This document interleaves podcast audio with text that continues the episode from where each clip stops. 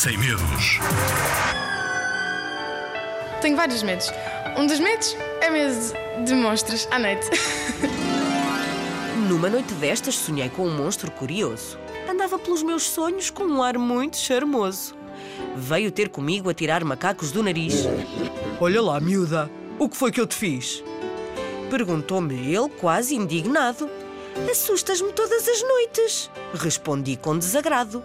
De dedo no nariz, o monstro abriu os olhos de espanto. Estás a dizer-me que sou aterrador, portanto. Eu não disse nada disso. Contestei com algum medo. Mas tu atrapalhas-me à noite e eu tenho de acordar cedo. Imagino que estás debaixo da minha cama e as minhas noites são um grande drama.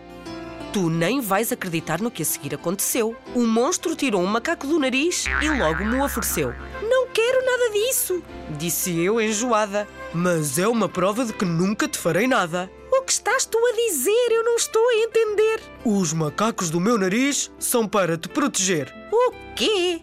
Não podes estar bom da cabeça. Verdade. São macacos mágicos, ora essa. Lá no meio do meu sonho eu nem queria acreditar no que aquele monstro enfadonho me estava a contar. Macacos do nariz mágicos e que dão proteção. Onde posso encontrá-los? Diz-me lá então.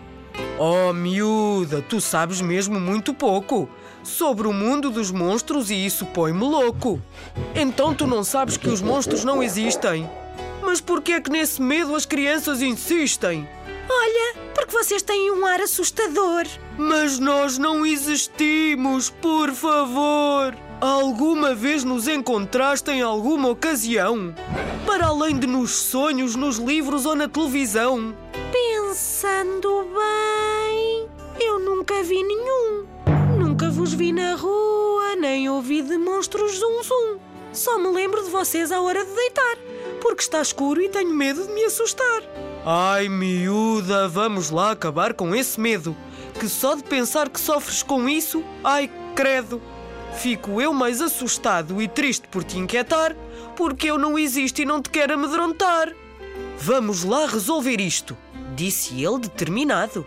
Quando encontrares um monstro num sonho estremunhado, olha para ele, sem medo, e pede-lhe o um macaco do nariz. Vais ver que quando ele o fizer, ficarás muito feliz. Rirás às gargalhadas com as suas tontices. Perceberás que monstros debaixo da cama não passam de tolices.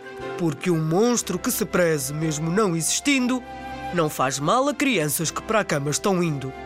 E se não acreditas no que o monstro acabou de te dizer, tenta encontrar um igual a ele quando anoitecer.